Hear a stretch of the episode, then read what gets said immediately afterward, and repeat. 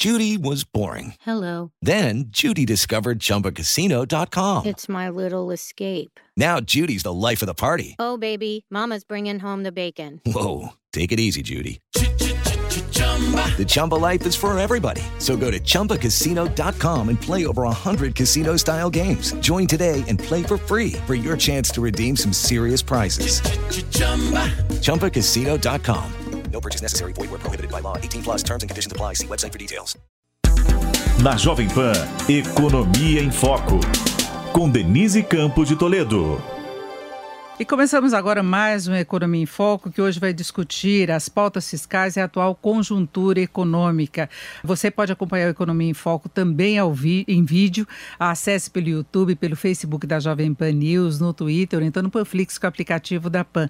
Eu lembro que hoje o Economia em Foco conta com três participantes, o Rangense, que é sócio da 4E Consultoria, Manuel Pires, que é economista da FGV Ibre, e o Daniel Cury, que é diretor da IFE, Instituição Fiscal Independente. E eu começo conversando com o Rangense a respeito da conjuntura geral da economia, antes de nós entrarmos na questão particular dos problemas fiscais, dessas pautas que têm trazido uma certa incerteza para o mercado financeiro.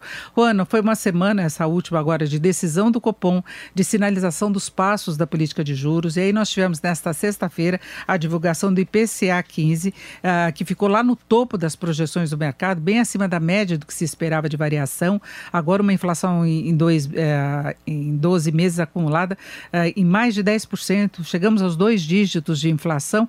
Eu queria saber qual a sua expectativa nesse sentido. É, Denise, de fato o quadro conjuntural não é bom. Né? A gente está com um quadro de atividade fraca, né? o PIB de segundo trimestre veio levemente negativo e inflação muito alta. Né? É claro que as coisas não estão é, totalmente diretamente relacionadas, ou seja, muitos dos fatores que têm puxado a inflação é, são questões externas, né? Então, alta do, da commodities, alta do, do dólar, enfim, a, a questão da, da, crise hídrica que bate em preço de energia, né? A questão dos combustíveis, mas outra parte da inflação tem sido causada aí pela retomada, principalmente do setor é, de, de, serviços, né? Pelo, pelo comércio em geral e, e, e pelo setor de serviços de uma forma mais ampla.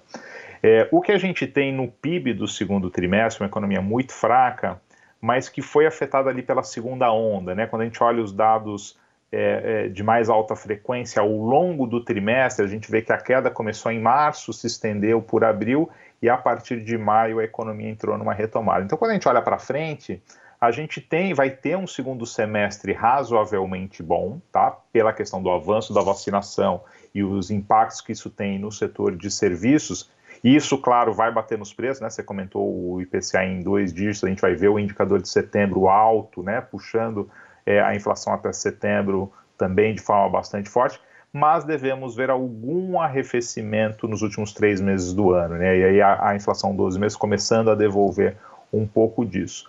Dentro desse contexto, é o que você colocou do Banco Central, né? O Banco Central, apesar da atividade fraca, tem subido as taxas de juros porque a inflação está, está alta e as expectativas de, de 22 têm se deteriorado. Né? E aí tem se deteriorado num sentido de inflação para cima e crescimento para baixo. Né? Mesmo as perspectivas econômicas para o ano que vem não são tão boas.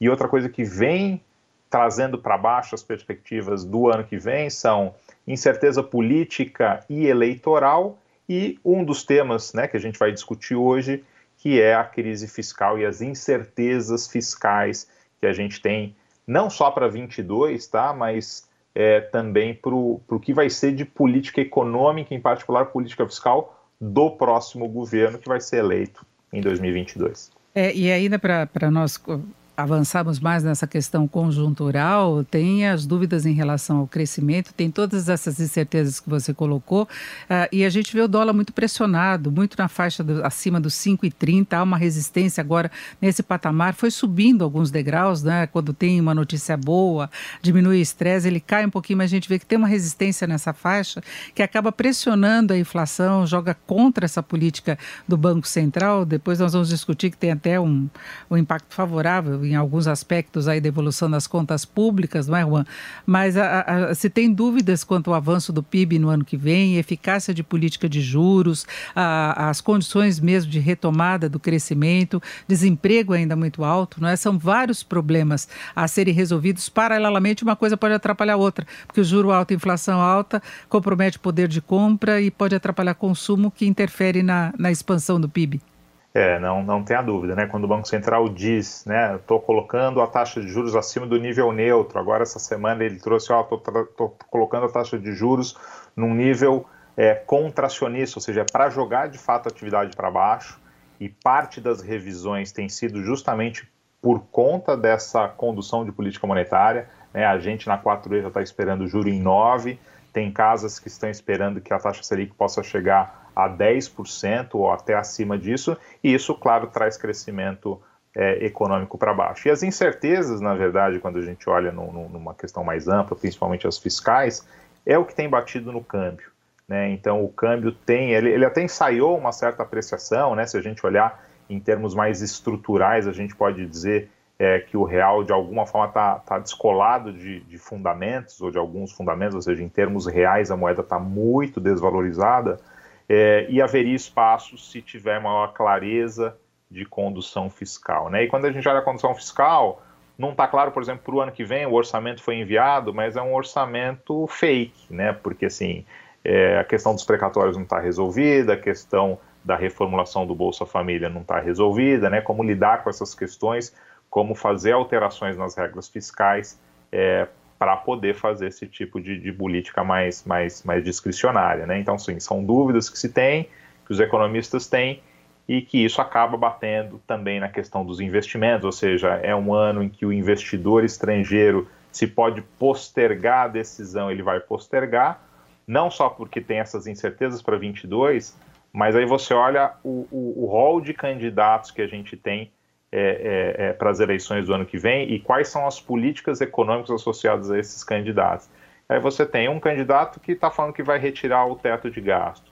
O outro candidato, que é o atual presidente, né, o primeiro é o Lula, o segundo, que é o, que é o atual presidente, sempre tratando né, de dar um jeitinho de executar a despesa fora do teto. E quem segura ali é, é principalmente o, o, o ministro da Economia. Mas é um ministro que dificilmente vai estar com o presidente é, se, se, o Bolsonaro tiver um segundo mandato. Então, assim, as incertezas fiscais que acabam batendo no dólar, que acabam batendo na inflação, são de fato muito grandes. Agora eu queria saber do Daniel Cury, né, que é da IFE, Instituição Fiscal Independente, que acompanha muito de perto tudo que acontece com as contas públicas. E Daniel, gostaria de começar falando sobre os dados que nós tivemos nessa última semana.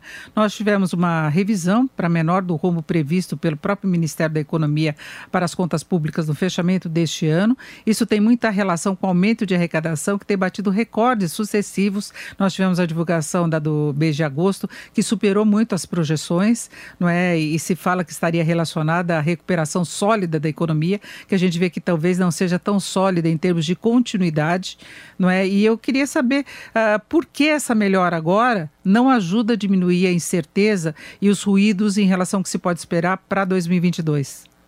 Bom, Denise, de fato, para 2022 a gente tem esse impasse que está colocado em relação ao teto de gastos.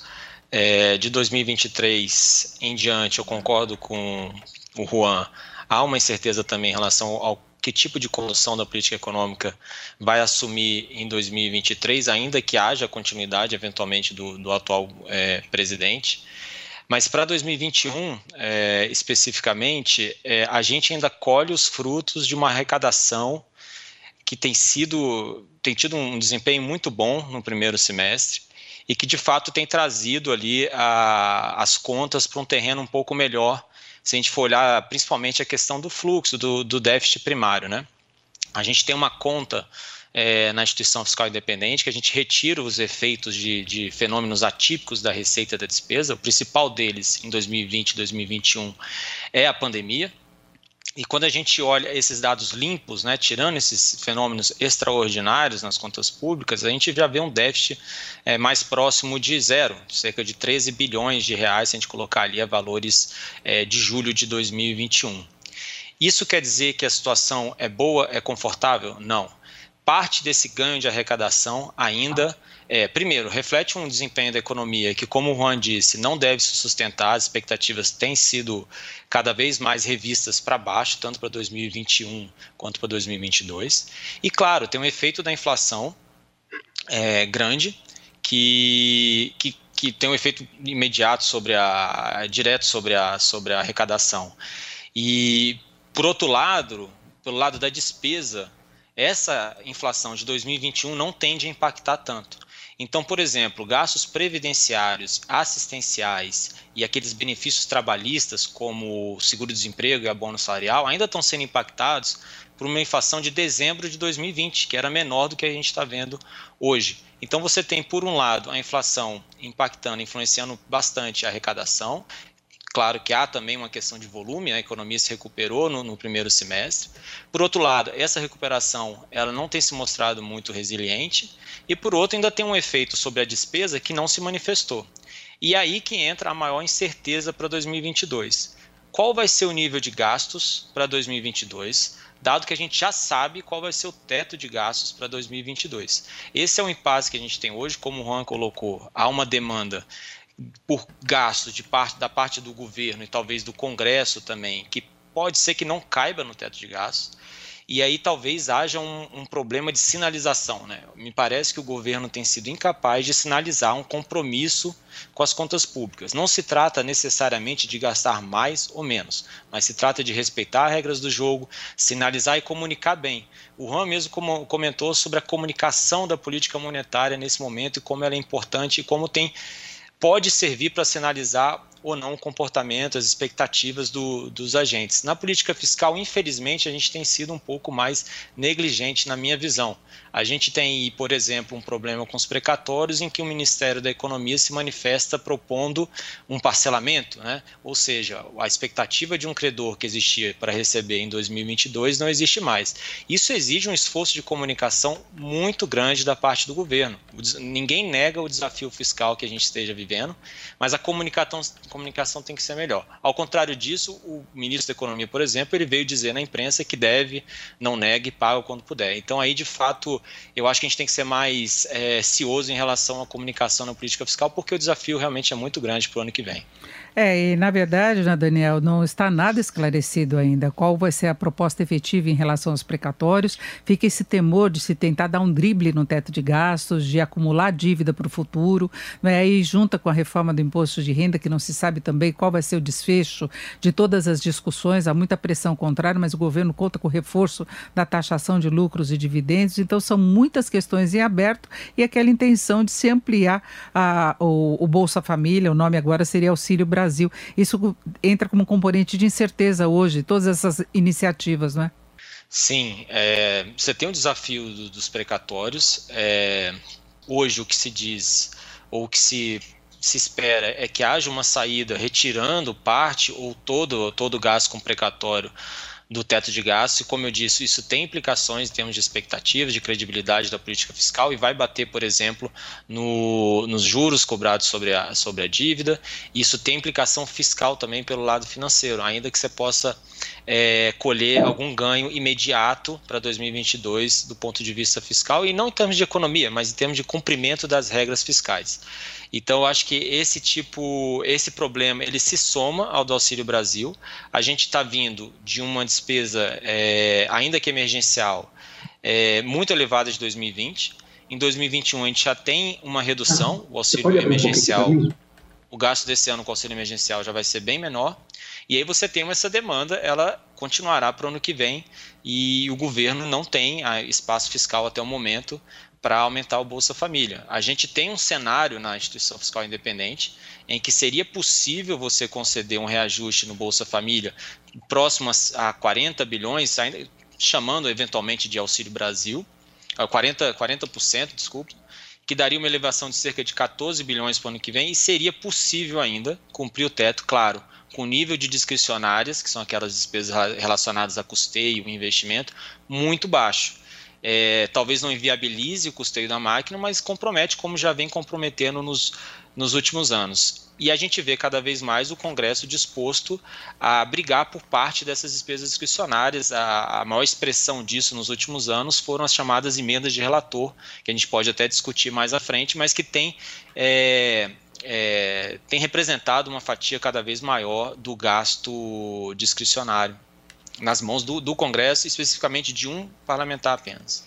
É, Manuel Pires agora já está com a gente, eu coloco direto na conversa. Manuel, qual a sua percepção em relação ao que pode acontecer? Todos esses fatores de incerteza que nós estávamos discutindo no que se refere às contas públicas, você vê possibilidade aí de se ter uma acomodação dessas expectativas, de no final se ter um bom desfecho?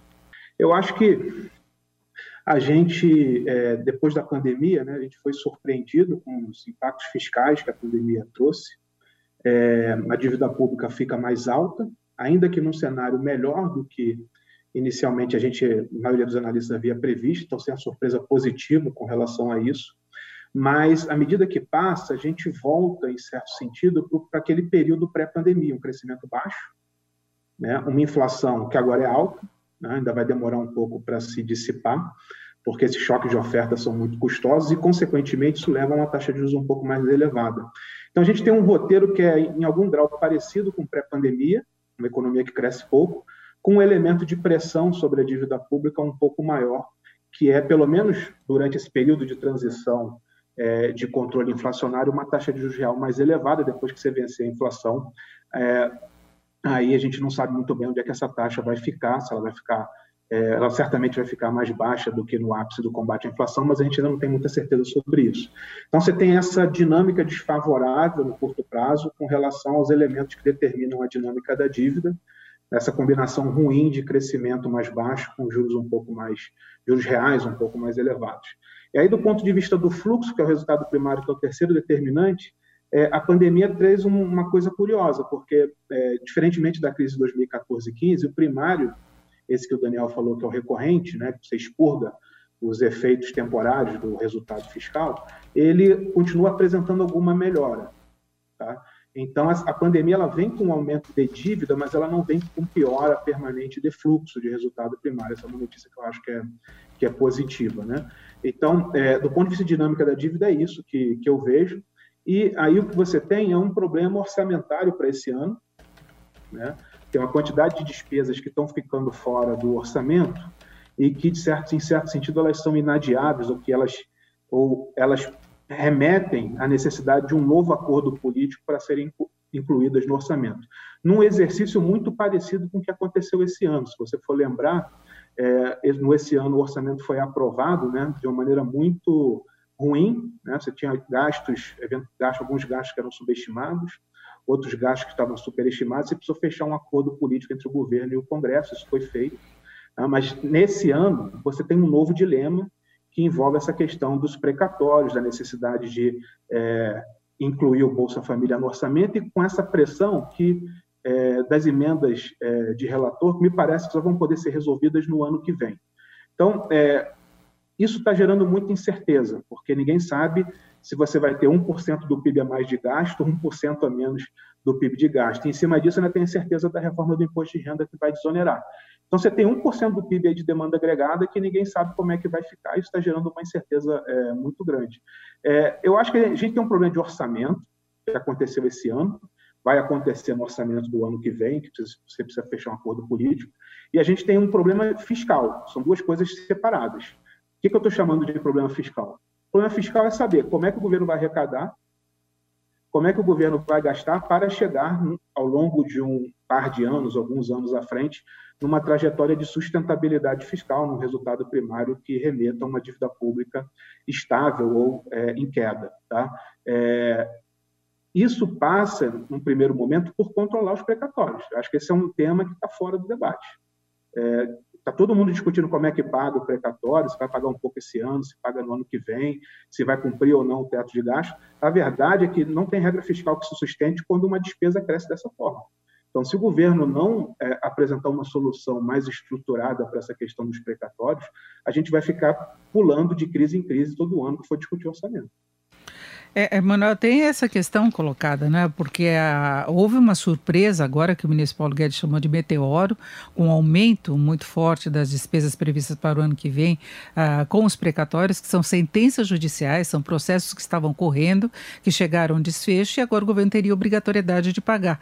Agora, a previsão é que nos próximos anos também haja uma pressão muito forte, né? Se fala em mudança de indexador e uma série de manobras, impossibilidade de pagamento agora, se houver abatimento tudo isso está sendo discutido no Congresso para se chegar a uma proposta viável e que passe essa ideia de responsabilidade fiscal. Você vê alguma alternativa que consiga conciliar esses interesses, o governo ter mais liberdade no teto de gastos, não criar esqueletos do futuro em termos de aumento de endividamento ah, através dessas sentenças judiciais? Como é que se poderia ah, ah estabelecer essa condição?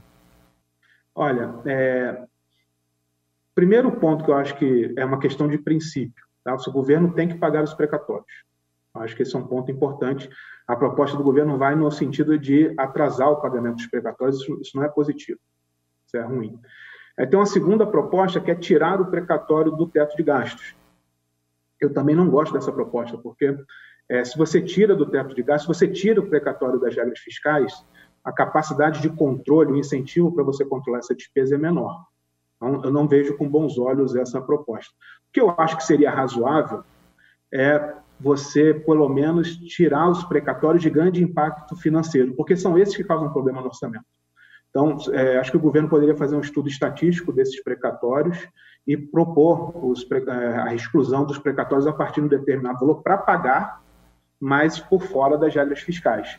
É, a gente tem os precatórios aí do Fundef, são 15 bilhões de reais. Qualquer, qualquer planejamento governamental, se surgir uma conta de 15 bilhões de reais, vai ser muito difícil sempre cumprir a regra fiscal. Então, é, porque é um gasto muito, muito elevado, muito surpreendente e atrapalha muito o planejamento fiscal do governo. É, então, acho que você deveria caminhar numa direção como essa, assim, tirar os precatórios de grande impacto financeiro, a discutir do ponto de vista estatístico o que, que é esse conceito de grande impacto financeiro, porque as informações não são abertas, tá? mas eu preservaria a maior parte dos precatórios dentro das regras fiscais, porque existe alguma previsibilidade para esses precatórios de menor valor, tá? É, e ao mesmo tempo você mantém o incentivo para o governo defender é, é, de maneira adequada, de forma eficiente, o Tesouro Nacional para reduzir esse custo. Se você tirar tudo das regras fiscais, aí esse custo tende a crescer, porque o governo vai continuar brigando para cumprir as regras existentes e as coisas que estão fora da regra vão ficar para depois.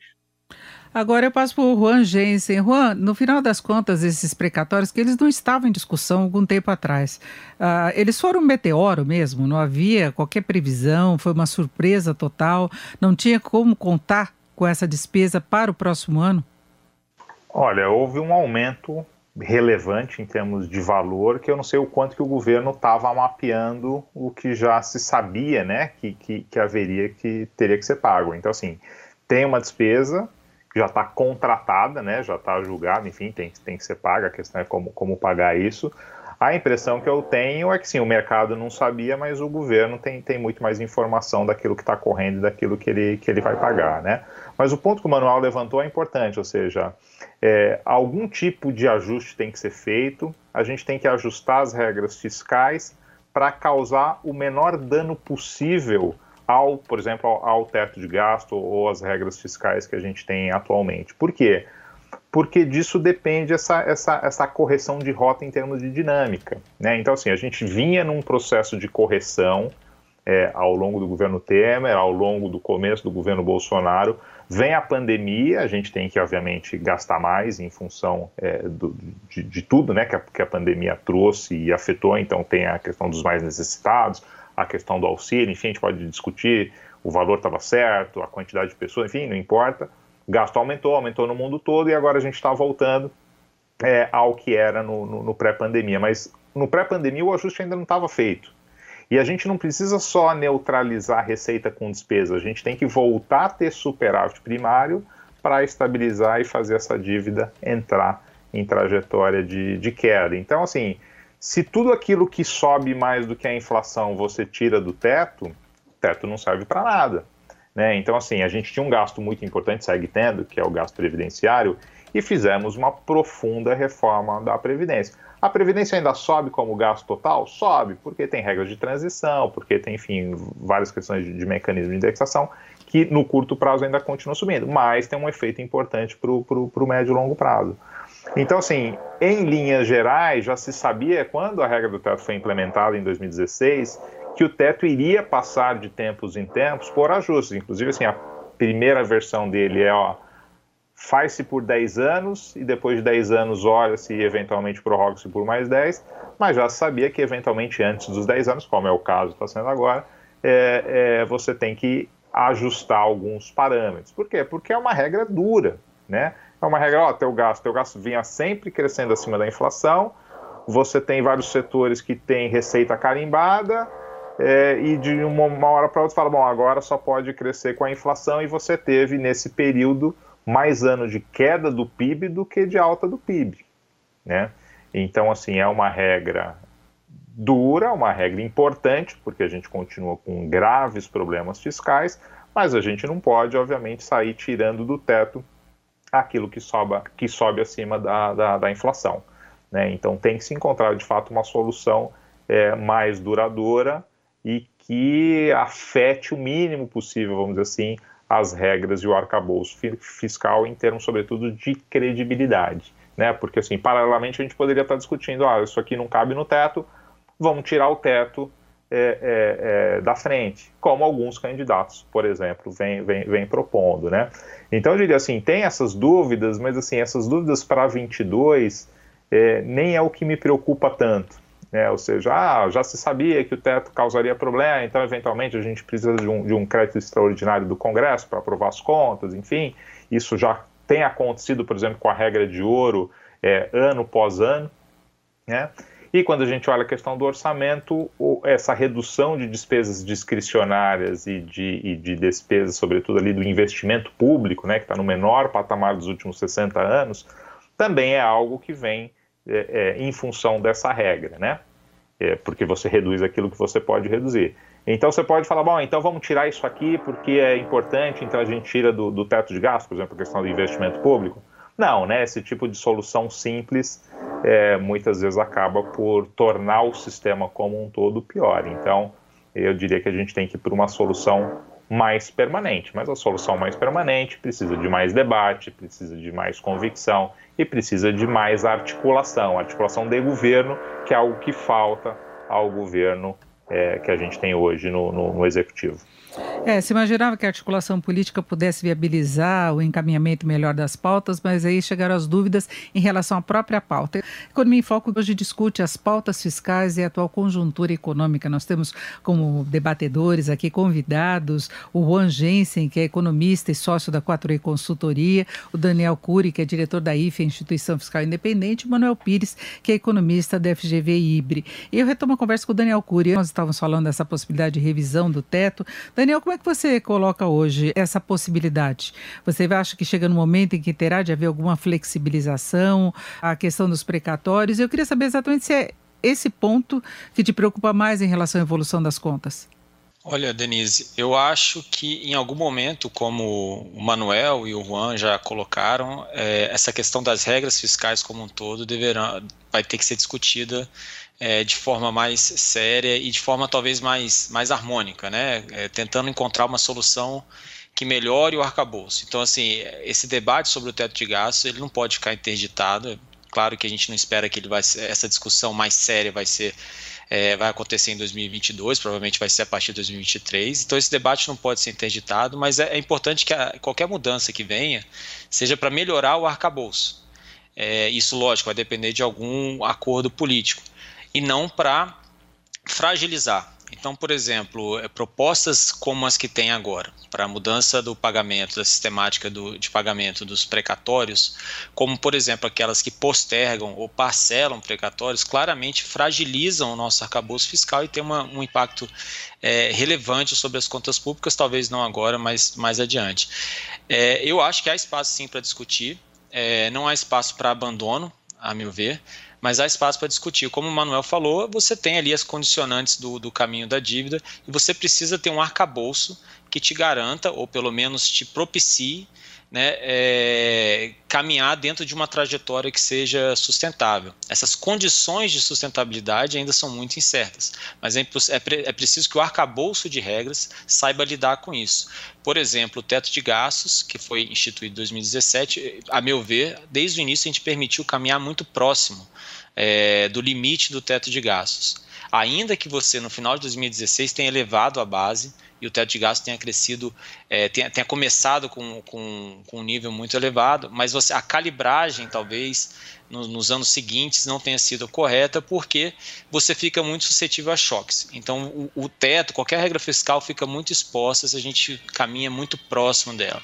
Então algo talvez no sentido de, de limites é, prudenciais que te permitam trazer a, a, a despesa é, para a trajetória dentro, né, que caiba dentro de um teto de gastos, né? Talvez fosse uma mudança é, bem-vinda, que permitisse o acionamento dos gatilhos. A gente teve uma mudança recente agora, com a emenda constitucional 109 de 2021, que é, pretensamente é, queria, né, na verdade se esperava que, que resolveria o problema do teto de gastos, da, do acionamento do, das medidas de correção, né, os chamados gatilhos do teto de gastos, e que não resolveu.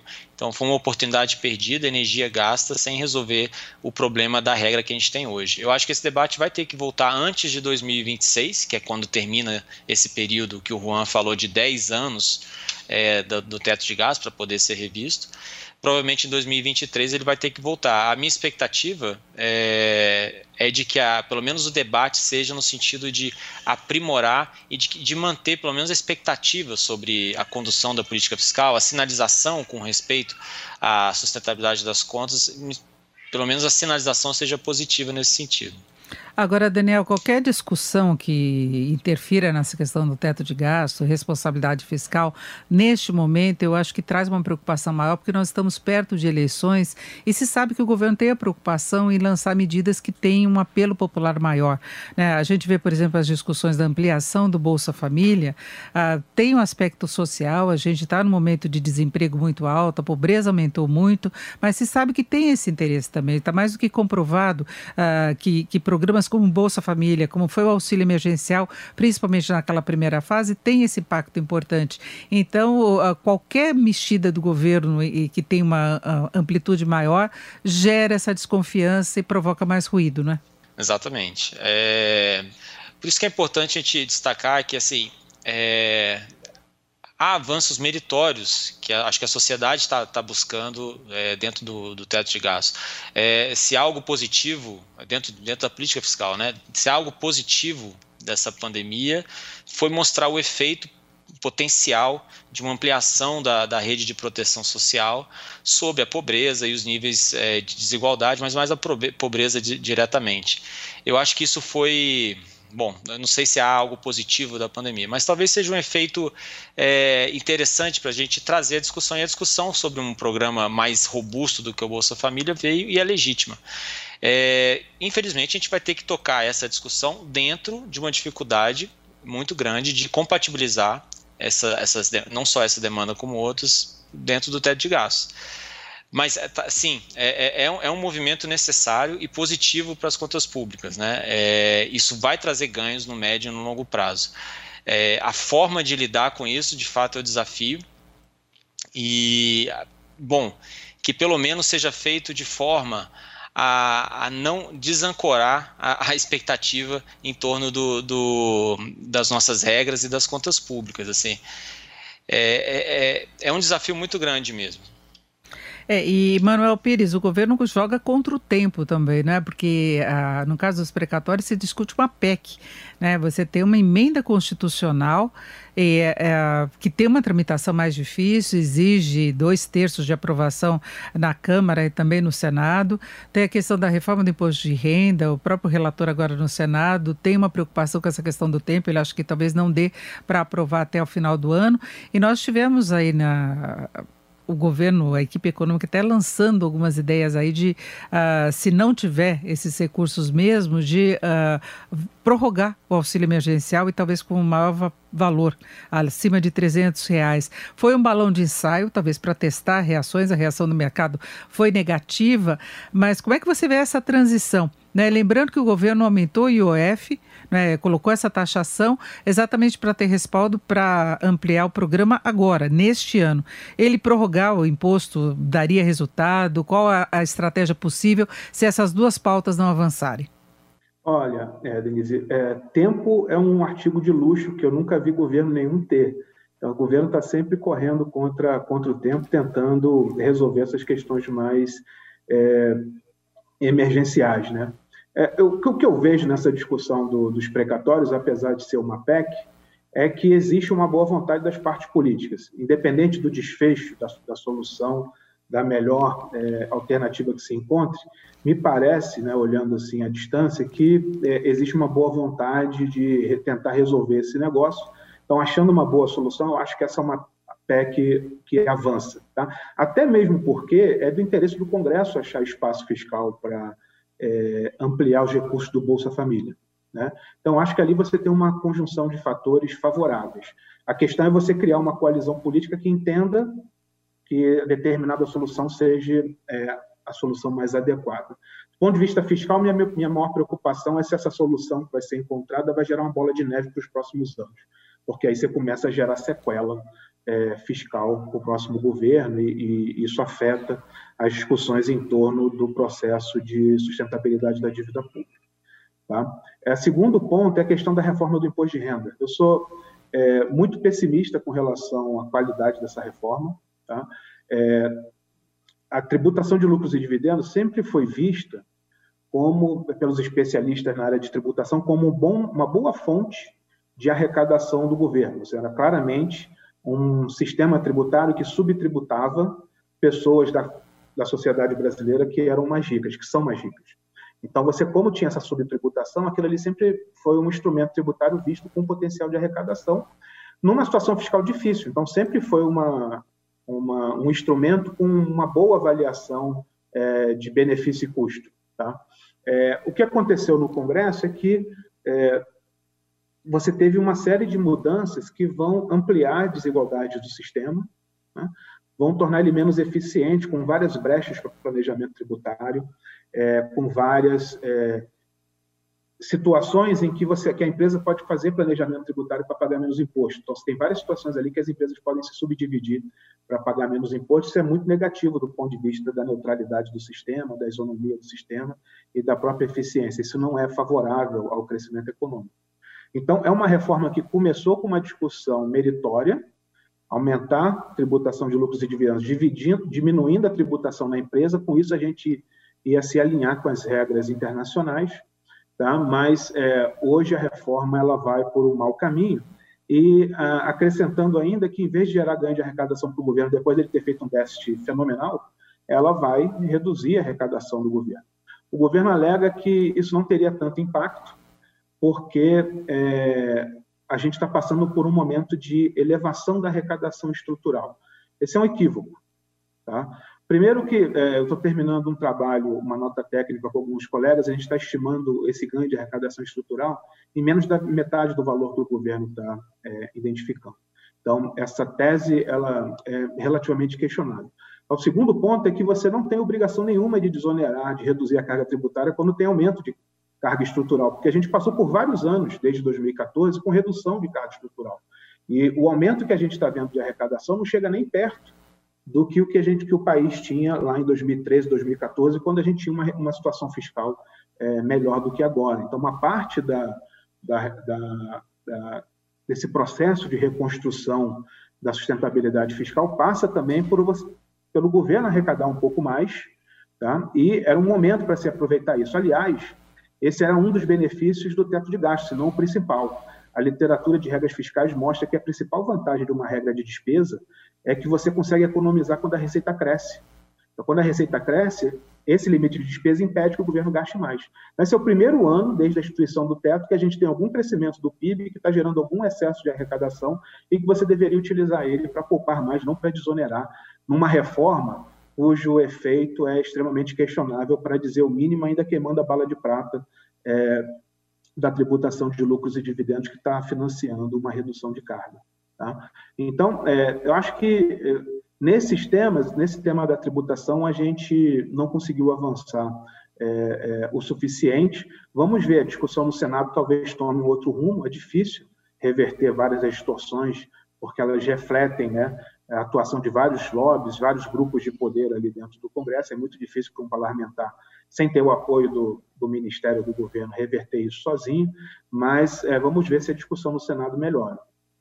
É, agora, Juan Geice, o que a gente percebe, até pelo que o Manuel Pires destacou, é que a gente tinha, ou tem ainda, uma estrutura aí de limitação de gastos, ah, de despesas do governo, lei de responsabilidade fiscal, tem regra de ouro ainda, tem o um teto de gastos, é, que permitiriam você caminhar ah, para garantir uma condição melhor de evolução das finanças públicas. Nós tivemos uma situação de exceção colocada pela pandemia, mas se imaginava que depois se pudesse retomar a normalidade, não é? Com retomada de atividade e, e, a gente vê que mesmo com dúvidas quanto ao crescimento, tem esse aumento de arrecadação, que em princípio daria condições de o governo engatar de novo esse processo de ajuste fiscal, de reverter os déficits que vieram agora, que, que o Brasil vem convivendo há muito tempo, não é uma coisa do governo atual, mas de pelo menos se caminhar para uma melhora efetiva, não é? E de repente eh, nós tivemos todo essa, esse desvio aí de rota com essas propostas. O que aconteceu de fato? Por que não se consegue retomar retomar a trajetória pré-pandemia, pelo menos? É, de fato, assim, a gente tem que retomar porque a gente vinha corrigindo um problema e esse problema ainda não havia sido completamente corrigido, né? E vem a pandemia, gastos sobem, a gente volta e, de fato, esse ano é uma queda bastante, ou um aumento, uma queda grande no déficit primário, né? Ou seja, em, em direção aí à, à, à, neutralidade, mas ainda não está no, no zero a zero, ou seja, a gente já não chega numa situação onde a receita cubra os gastos primários, né, e ainda tem o juros sobre, sobre a dívida. Então, assim, temos que voltar.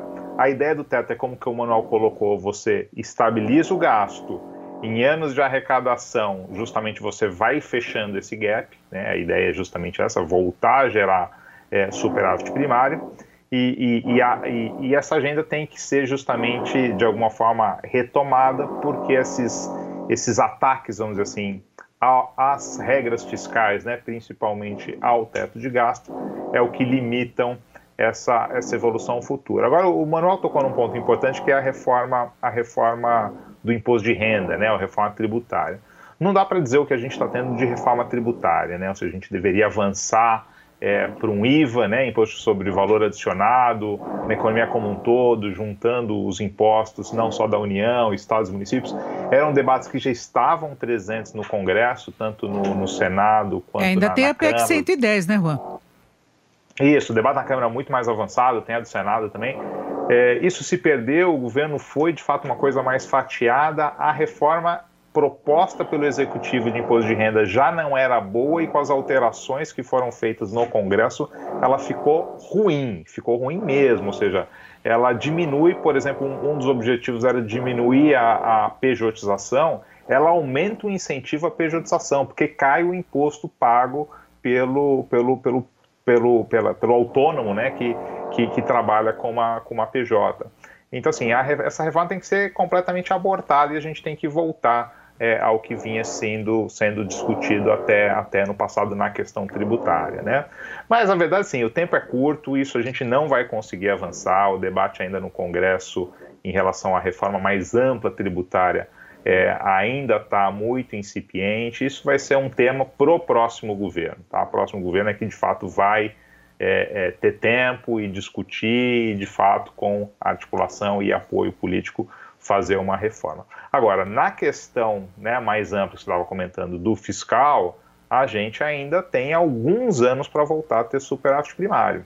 Tá? Então, assim, o, o, o gasto está alto, tem as pressões legítimas. Você comentou, Denise, desemprego está elevado, tem a questão da reforma do Bolsa Família, que é importante. Você tem aí em torno de 5 milhões de pessoas a mais desempregadas do que você tinha é, no, no, no pré-pandemia, então essas pessoas estão desassistidas, o governo precisa olhar para ela, precisa de recurso, obviamente, para olhar para ela, ou seja, a reformação do Bolsa Família é importante. Claro que tem seus efeitos eleitorais, né? O, o presidente Bolsonaro viu todo o efeito que teve o auxílio emergencial na popularidade.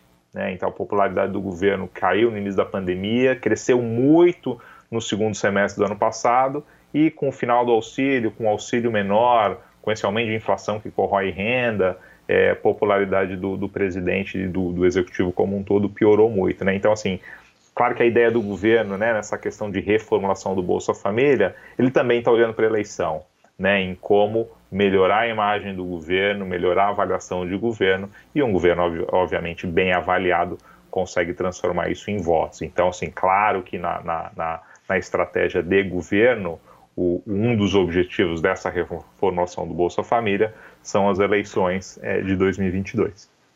Agora, Daniel Cury, eh, a gente vê que, além da, das preocupações do governo com relação a essas pautas, tem toda uma pressão do Congresso. Então, nesse tipo de negociação, você não sabe exatamente o que pode acontecer. Né? A gente vê o excesso de emendas, a gente viu no orçamento deste ano né, uma participação muito forte, no momento que se precisava de mais foco, e a gente viu o orçamento cortando questões prioritárias, né, despesas que deveriam ter uh, sido executadas, que não poderiam ficar fora do teto de gastos, como aquelas relacionadas à pandemia, mas houve pouca preocupação do Congresso ao fechar o orçamento com relação a caber tudo que o governo teria né, de, de bancar de despesa obrigatória. Né?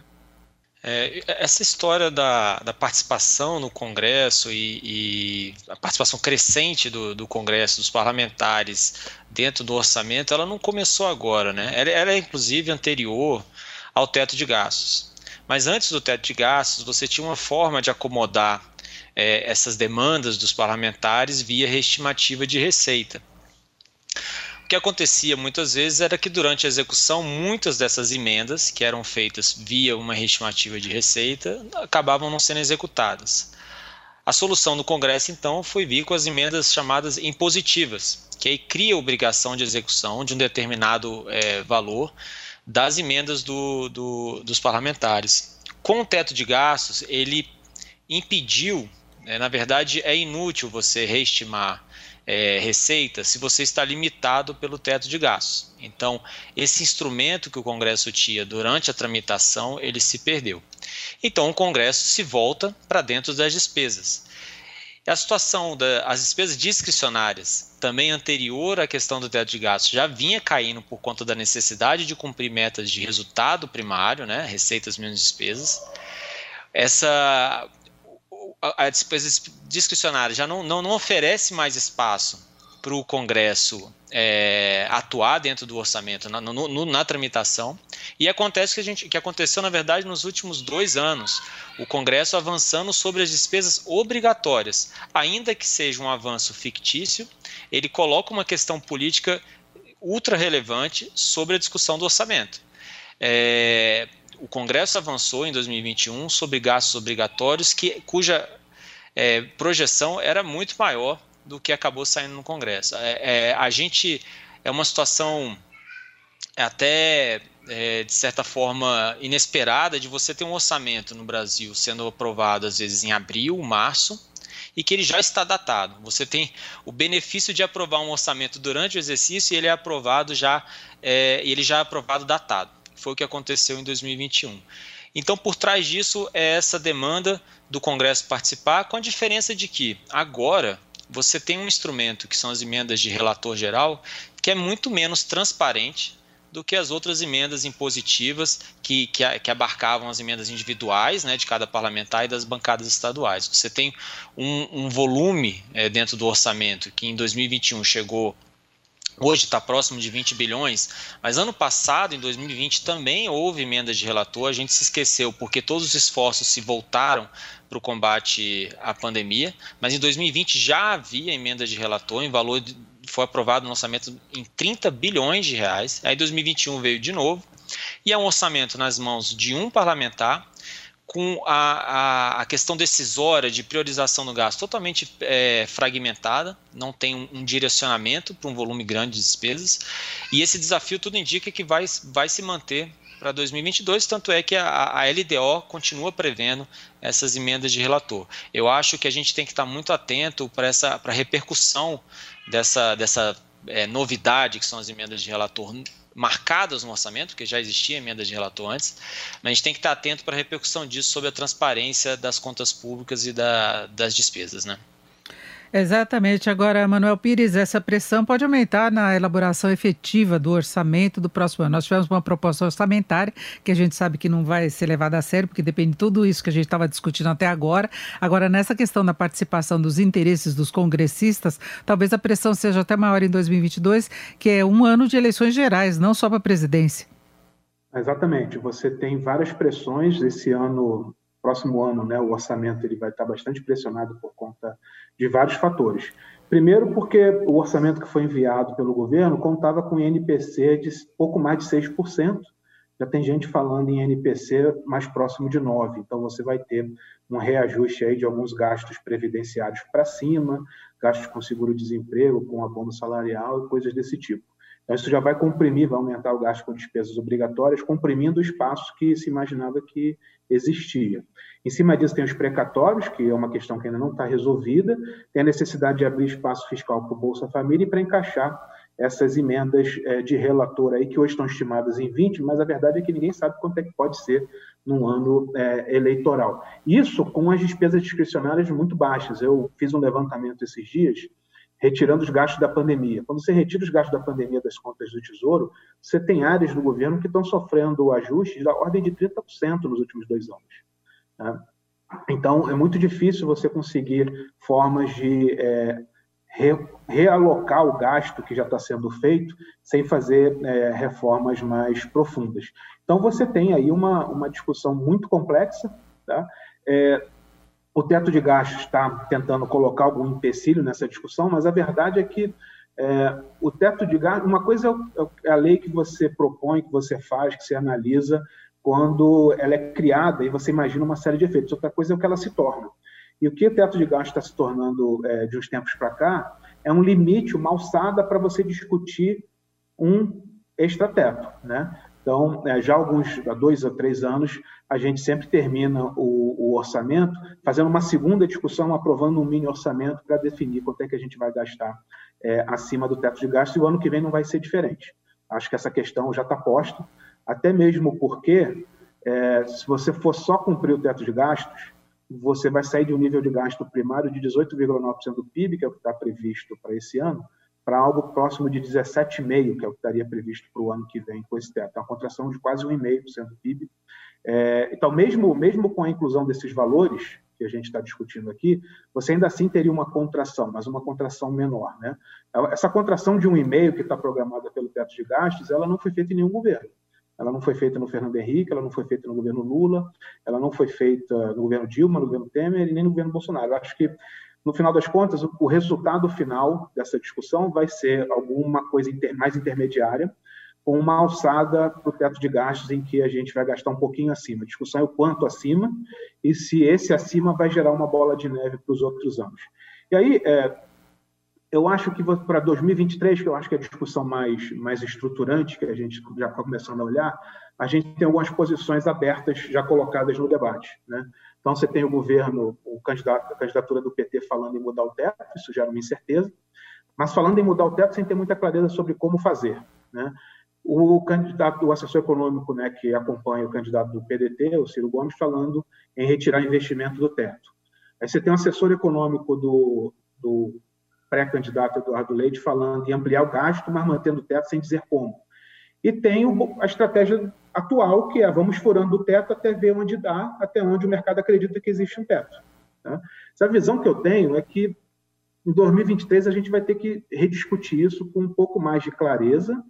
E como, como o primeiro ano, 2023 é o primeiro ano de governo e é o momento para fazer ajuste fiscal, muito provavelmente essa combinação, essa rediscussão de regras fiscais deveria vir acompanhada de algumas medidas reformistas para gerar mais crescimento e para é, fortalecer a sustentabilidade, para a gente sair dessa discussão com um ponto de partida melhor do que a gente está hoje.